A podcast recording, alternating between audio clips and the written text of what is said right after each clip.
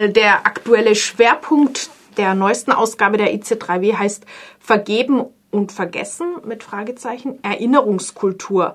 Hattet ihr bei der Titelauswahl Probleme mit dem Begriff Erinnerungskultur? Ich glaube, der Begriff war von Anfang an eigentlich klar. Also, dass wir von Erinnerungskultur sprechen. Ähm, Winnie hat auch manchmal Erinnerungspolitik gesagt.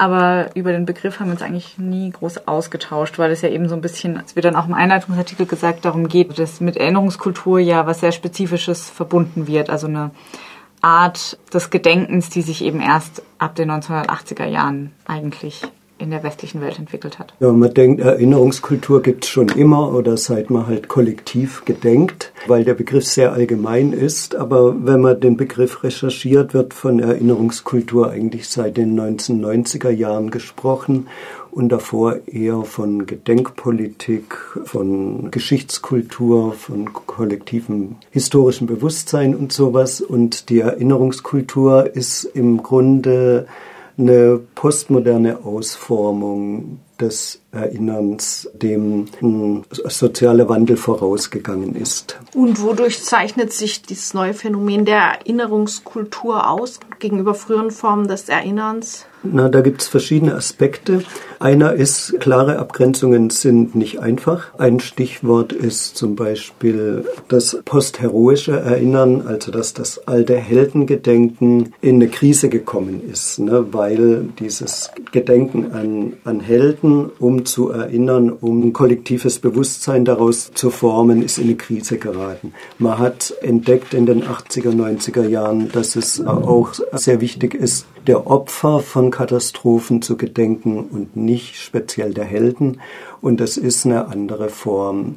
Das gehört zur Erinnerungskultur, also die Empathie, die da ins Spiel kommt. Stichwort Empathie. Larissa, du hast selbst einen Einleitungsartikel für den Schwerpunkt verfasst und schreibst da über diesen Wandel hin zur Erinnerungskultur und in diesem Rahmen auch über die Dilemmata der Empathie? Welche sind das? Also mir geht es in dem Einladungsartikel auch darum, diese positive Besetzung von Erinnerungskultur ein bisschen zu kritisieren, weil eben ähm, das durchaus eine Entwicklung war, die von unten kam, worauf auch einzelne Artikel im Heft eingehen, dass es sich auf die Opfer bezogen hat, dass es auf jeden Fall eine progressive Entwicklung zuerst war, dass die aber jetzt durchaus auch sehr staatlich vereinnahmt wurde und dass man nicht an sich Erinnerungskultur als was Positives sehen sollte, was aber, finde ich, oft im Diskurs so ein bisschen passiert. Das Problem mit Empathie ist, finde ich, dass dadurch, dass man so ein bisschen davon ausgeht, dass man immer Empathie für Opfer wecken muss, dass dann so ein bisschen die Problematik entsteht, dass Ereignisse halt auch entpolitisiert werden. Also solange man nur über Gefühle arbeitet, verliert man so ein bisschen den Blick dafür, warum Menschen eigentlich Opfer wurden und wer vor allen Dingen dafür verantwortlich ist, dass diese Menschen, diese konkreten Menschen gelitten haben. Die Gefahr der Vereinnahmung, die Gefahren der Empathie, von denen wir jetzt gerade gehört haben, oder eben zumindest die Schwierigkeiten damit. Gibt es noch weitere Fallstricke der Erinnerungskultur, die in diesem Heft behandelt werden und vor allem auch seht ihr die als universell über die ganzen Länder hinweg, die jetzt in diesem Heft beleuchtet werden oder sind das eher sehr spezifische Probleme dann? Zum ersten kurz, also am Fallbeispiel Berlin, die Rolle des jüdischen Museums, die, die Rolle der Stelen im öffentlichen Raum. Da hat schon ein Turn, ein Wechsel des Erinnerns äh, stattgefunden, der im Grunde sehr positiv ist. Ne? Eine Hinwendung zu Opfern des Nationalsozialismus, eine Offenheit dem gegenüber, dass ein riesiges Täterkollektiv den Nationalsozialismus betrieben hat, wird anerkannt dort. Das heißt, wir sehen das schon sehr positiv positiv und wir sehen auch, dass das äh, durchaus Dinge sind, die die Zivilgesellschaft durchgesetzt hat gegen das heroische Erinnern davor. Fallstricke gibt es natürlich. Beispiel, dass äh, man daraus äh, wieder sich aus die Schultern klopft. Ein polemisches Stichwort ist, wir sind Gedenkweltmeister oder, oder sowas. Also ist ein Fallstrick. Spannend ist auch, dass aber eingedenk dieser Kritik, dieser Großtrend zur Erinnerungskultur im Moment durchaus gekontert wird von den rechtspopulistischen Kampagnen, die sagen, wir wollen wieder stolz sein auf Deutschland. Ein Denkmal der Schande ist in Berlin auf aufgepflanzt worden. Wir wollen eine erinnerungspolitische Wende um 360 Grad, sagt die AfD. Ne? Das heißt, äh, da ist plötzlich nochmal eine ganz andere Auseinandersetzung um Gedenkkultur am Laufen, wo es darum geht, man will zurück dazu, die eigene Nation einfach zu feiern. Ja, also ich glaube, dass diese Gedenkkultur oder Erinnerungskultur nicht ähm, unumkehrbar ist. Also auch die progressiven Schritte, die gegangen wurden sind seit den 1980ern, ist, glaube ich, was, was man auf alle Länder verteilt sehen kann und dass sie eben auch gerade, vielleicht nicht weltweit, aber in vielen Ländern von ähm, rechtspopulistischer Seite angegangen werden. Weiteres Fallstrick, was ich auch so ein bisschen universalisieren würde, ist auch wieder ähm, zurück zur Empathie und das Problem, dass man sich, wenn man empathisch, also wenn man nur über diesen Empathiezugang sich Erinnerung und Geschichte vor allen Dingen anguckt, dass da dann auch ganz schnell so eine Identifizierung mit den Opfern ähm, passieren kann, die einen dann ähm, selber entlastet. Also man kann mhm. sich praktisch so eine moralische Überlegenheit dadurch, dass man sich mit den Opfern beschäftigt, aneignen, entlastet sich und dann fehlt oft auch so die Frage, was was bedeutet das denn für heute? Und auch, was einfach ein generelles Problem ist, das sich auch nicht auflösen lässt, so was auch bei vielen, gerade auch Museen der Fall ist, ist so ein bisschen, wenn man sich auf die Opfer konzentriert, dann geraten die Täter aus dem Blick. Wenn man sich nur auf die Täter konzentriert, geraten die Opfer aus dem Blick. Und so eine Balance zu finden zwischen beidem ist gerade auch in Museen sehr, sehr schwierig. Auch das würde ich sagen, ist ein Problem, das man in einigen Ländern sehen kann. So. Ihr habt in dem Schwerpunkt es tatsächlich geschafft, sowohl Afrika als auch Asien, als auch Amerika und Europa beispielhaft zu beleuchten. Ich zähle kurz die Länder auf, weil ich die Vielfalt ganz interessant finde. Da geht es um Ex-Jugoslawien, insbesondere Kroatien und Serbien um Ungarn, China, Indonesien, Argentinien, Simbabwe, Ruanda, Frankreich, Deutschland. Hattet ihr bestimmte Kriterien, wie ihr diese Länder ausgewählt habt für die Frage nach ihrer jeweiligen Erinnerungskultur? Also uns ist ja immer wichtig, möglichst, also wir sind eine internationalistische Zeitschrift, möglichst viele Länder zu beleuchten, gerade auch im globalen Süden. In dem Fall war es uns schon wichtig zu gucken, auf möglichst viele Kontinente zu gehen und uns nur mit es gibt so einen äh, englischen Begriff dafür, den ich ganz äh, passend finde, Difficult Heritage zu beschäftigen, also nur mit Erinnerungen an wirklich katastrophale Ereignisse. Also Erinnerungskultur beschränkt sich ja nicht nur auf die Erinnerung an ähm, Genozide und Kriege, sondern durchaus auch an positivere Ereignisse die für die Nationalgeschichte relevant sind, wie beispielsweise koloniale Befreiungsbewegungen.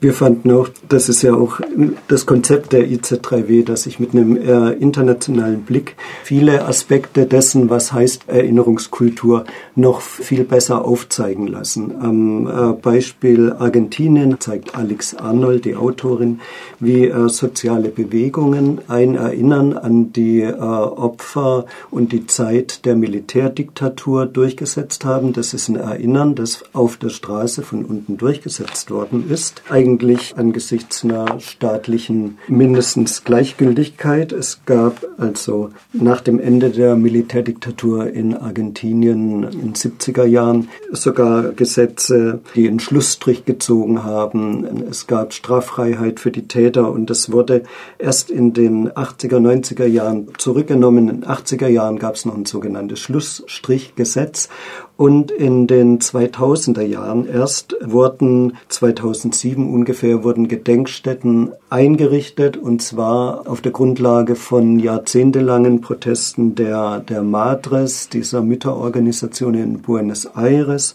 auf der Grundlage von vielen Demonstrationen, in denen immer wieder eingefordert wurde, der Opfer der Militärdiktatur zu gedenken. Also das ist genauso wie in Indonesien äh, in einem Artikel von Annette Keller ein Fallbeispiel wie der Zeit der Militärdiktaturen in den, in dem Fall sogar 50er, 60er Jahren, wie das durchgesetzt wurde von der Zivilgesellschaft. Indonesien ist ein Beispiel, in dem das eher Kulturschaffende gemacht haben in der Form von Romanen, Filmen und ein Plakatkollektiv wird da genannt.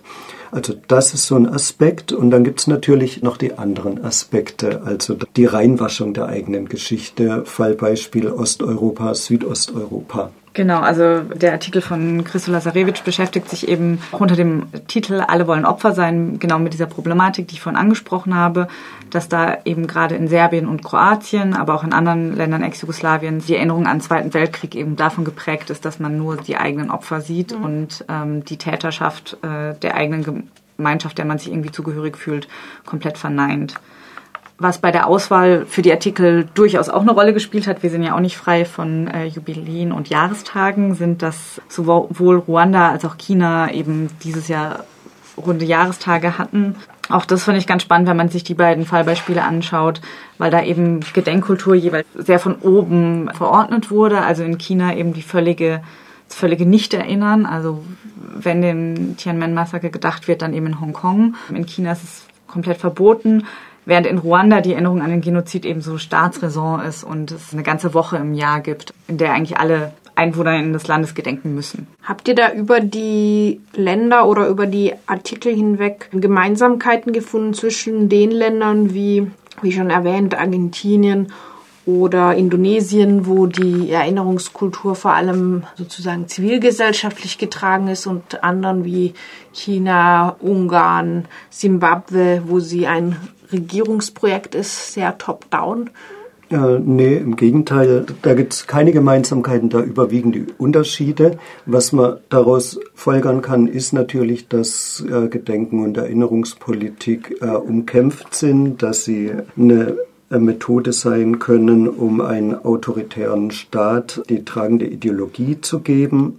Einerseits, dass sie aber auch andererseits ein Mittel sein kann, um sozial äh, der Geschichte zu gedenken. Vini, du hast vorhin gesagt, als einer der Fallstricke Deutschland sieht sich als Erinnerungsweltmeister, will damit quasi der Shoah auch noch was Positives für das nationale Selbstbild abgewinnen zu allem Überfluss, weil die Deutschen wir angeblich so vorbildlich gedenken. Wenn man jetzt diese Artikel durchliest, dann scheint in einigen heraus, dass da in Ländern ganz Unglaubliches geleistet wird und sicher ist auffällig Ruanda, wo, wie ihr schon gesagt habt, zwar einerseits die Erinnerung Staatsräsons, andererseits eigentlich phänomenal, dass sofort nach dem Ende des dortigen Genozids mit dem Erinnern begonnen wurde und das eben immer noch so breit zelebriert wurde. Würdet ihr Ruanda oder vielleicht eines der anderen erwähnten Länder eigentlich als Erinnerungsweltmeister einstufen? Nein, Erinnerungsweltmeister würde ich nie, niemals. So ein Wettbewerb wäre, wäre ja wirklich albern. Das Thema ist ja auch viel zu ernst. Ne? Und Ruanda ist einfach ein ganz herausragendes, besonderes Beispiel, was selten ist, weil 1994 nach dem Genozid in Ruanda und nach dem Sieg der RPF, der ruandischen Patriotischen Front, die bis heute Regierungspartei ist, die haben direkt danach die Erinnerungskultur an das Genozid und eine Politik gegen gesellschaftliche Spaltung als Staatsressort installiert. Sowas ist selten. Normalerweise findet Erinnerungspolitik und Erinnerungskultur erst nach einer langen Phase der Abkühlung statt, in der am, am besten die Täter alle wegsterben, so wie das in Deutschland war. Dann denkt man mal ein bisschen drüber nach. So ist es in Ruanda eben überhaupt nicht gewesen, sondern die Erinnerungspolitik dort ist direkt aus einem Genozid heraus entstanden. Das ist eine Besonderheit. Die Erinnerungspolitik wird in dem Artikel von Annika Lüttner dann auch ambivalent besprochen. Das ist nicht, äh, nicht alles toll, nicht alles einfach. Aber diese Besonderheit, die muss man dabei finde ich, immer mitdenken. Woran denkt ihr, liegt es, dass das überhaupt so grob klappt? Also wir haben jetzt schon gehört vom, ich würde fast sagen, Gegenbeispiel Ex-Jugoslawien, wo es auch in den 90er Jahren liegenden Bürgerkrieg gibt mit schweren Verbrechen und wo die Versöhnung noch überhaupt nicht, offensichtlich noch überhaupt nicht zustande gekommen zu sein scheint. Scheint es doch in Ruanda bei all der unvorstellbaren Grausamkeit so ein Stück weit. Also immer schwierig zu sagen, warum sowas funktioniert und warum es woanders nicht funktioniert. Aber gerade wenn man es mit Ex-Jugoslawien vergleicht, würde ich sagen, dass es auch damit zusammenhängt, wie die Konflikte jeweils ausgegangen sind. So bitter das in dem Fall klingt, aber in Ruanda wurden klare Verhältnisse geschaffen. Also es gab einen eindeutigen Sieger am Ende. Das heißt, es gab eine Regierungspartei, die eine Politik durchsetzen konnte. Warum das dann diese Erinnerung wurde, das finde ich ein bisschen spannend. Da kann ich vielleicht gerade gar nicht so viel zu sagen. Aber das ist ja auch in Forschungen zu innerstaatlichen Konflikten, eine, wie ich finde, ein bisschen zynische These tatsächlich, dass wenn es einen starken Sieger gibt, hinterher die Aufarbeitung einfacher ist. Ob sie besser ist, ist nochmal die andere Frage, weil eben was auch in Ruanda ein Problem ist, ist, dass es halt super autoritär geschieht. Aber anders als zum Beispiel in Bosnien, wo es ja ein Jahr nach Ruanda auch einen Genozid gab, wenn auch in einem viel kleineren Ausmaß, ist dieser Genozid anerkannt. Es gibt ein institutionalisiertes Gedenken. Das hängt damit zusammen, dass es eben eine Regierungspartei gab, die das durchdrücken konnte, während in Bosnien überhaupt keine klaren Verhältnisse, auch nicht 25 Jahre fast nach Ende des Krieges vorhanden sind und sich einfach immer noch weiter be bekämpft wird und es überhaupt keine Einigung auf ein Narrativ gibt weil es eben niemanden gibt, der das durchsetzen kann. Es gibt halt drei Narrative für drei Konfliktparteien. Das ist in Ruanda anders. Ja, in Ruanda, ich sage das nicht gern, aber da wurde die Aussöhnungspolitik autoritär durchgesetzt und das ist bemerkenswert und vielleicht alternativlos, weil 1994 Hunderttausende Mörder im Rahmen der Hutu-Milizen bereitstanden, um die RPF-Regierung wieder zu stürzen. Aus dem damaligen Zaire aus zum Beispiel. Die, die Leute, die waren da, die hatten praktisch noch ihre Macheten in der Hand und in dieser Situation hat die RPF das kompromisslos durchgesetzt und erfolgreich durchgesetzt, um danach in eine Phase der äh, wirtschaftlichen Konsolidierung und der Aussöhnung zu gehen. Das ist durchaus sehr bemerkenswert, ja. An euch beide noch abschließend, habt ihr vielleicht einen Aspekt, der euch in einem dieser Artikel ins Auge gestochen ist, den ihr besonders für euch besonders interessant, überraschend, besonders beeindruckend fandet? Na, für, für mich liegt der Reiz schon in dem Ensemble, also in den verschiedenen Aspekten der Erinnerungskultur bei diesen Themenschwerpunkt? Also ich finde es immer wieder beeindruckend, selbst wenn man sich viel mit dem Thema beschäftigt, wie wenig man dann doch über die einzelnen Verbrechen weiß. Also ähm, gerade der Artikel von Annette Keller zu den antikommunistischen Massakern in Indonesien. Also natürlich, es gibt diesen Film The Act of Killing, der ein bisschen bekannter wurde, aber davor würde ich sagen, wusste in Westeuropa niemand von, oder hat sich niemand groß mit diesen Massakern beschäftigt, es sei denn, man hat aus irgendeinem Grund einen Bezug zu Indonesien. Klar, Ruanda ist ein gutes Beispiel, wo ein bisschen mehr drüber bekannt ist, aber auch die Massaker in Zimbabwe, über die Rita Schäfer in ihrem Artikel schreibt, sind meiner Meinung nach ziemlich unbekannt. Oder dann bei Christo Lazarevic der Artikel zu Ex-Jugoslawien, wo es um die Massaker in Bleiburg geht, die von Partisanen äh, am Ende des Zweiten Weltkriegs verursacht wurden. Auch unbekannt und vor allen Dingen aber auch unbekannt, dass halt irgendwie 30.000 Faschistinnen jedes Jahr sich auf so einem Feld in Österreich versammeln. Also ich finde es immer wieder beeindruckend, dass man eigentlich denkt, man hat ein Auge für sowas und dann doch immer wieder auf Fälle stößt, deren Ausmaß einem absolut nicht klar war. Noch ganz kurz über den Schwerpunkt hinaus. Das ist nicht das Einzige, was in diesem Heft steht, sondern es gibt viele weitere Artikel zu vielen weiteren spannenden, teilweise auch brandaktuellen Themen, auf die wir jetzt nicht alle eingehen können. Eins will ich herausgreifen, weil es gerade immer noch brennt und das ist die Protestbewegung im Sudan, die ja kürzlich auch ganz blutig angegriffen wurde.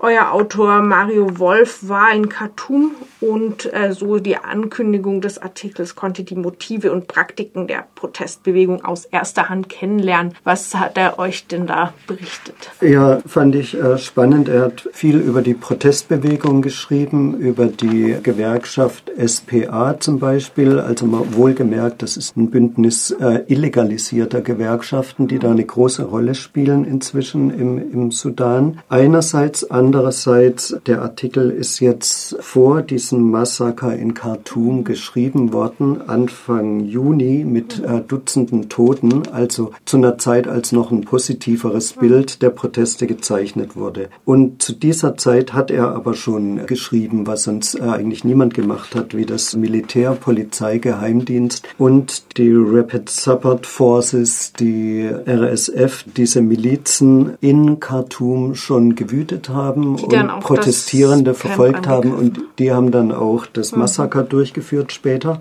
und da stehen schon Sachen drin über diese Milizen, die man auch heute nicht weiß, also mhm. wie die auftreten in, in ihren Pick-ups. Diese Pick-ups werden verrückterweise Thatcher genannt in, oder Thatchers in Khartoum und im Sudan nach der britischen Präsidentin damals. Das ist im Sinne von die Brecher gemeint von, von Eisern und so. Auf diesen Pickups sind Maschinengewehre aufgepflanzt und die äh, seit jeher drangsalieren die, die fortschrittliche Bevölkerung und das eskaliert im Moment halt wieder.